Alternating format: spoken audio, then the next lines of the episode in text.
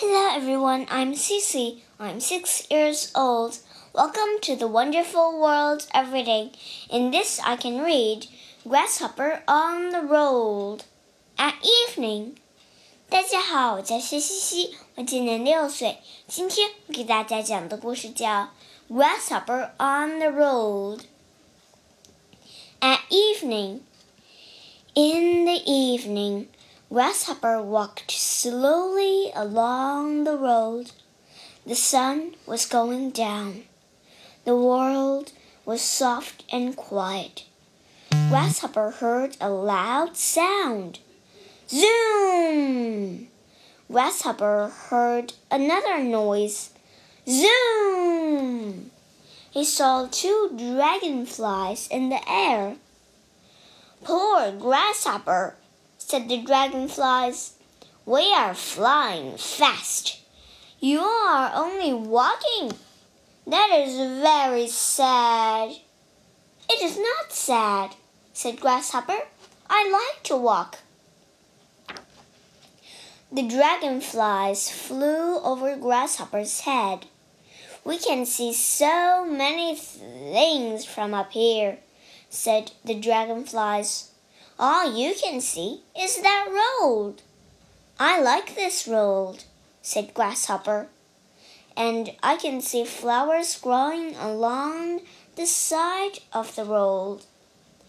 We are zipping and zooming, said the first dragonfly. We don't have time to look at flowers. I can see leaves moving in the trees, said Grasshopper. We are looping and spinning, said the second dragonfly. We don't have time to look at leaves. I can see sunset over the mountains, said Grasshopper. What sunset? What mountains? asked the dragonflies. We are diving and dipping, there's no time to look at sunsets and mountains. Zoom! The two dragonflies raced across the sky. Soon they were gone. The world was quiet again. The sky became dark. Grasshopper watched the moon rising over the land.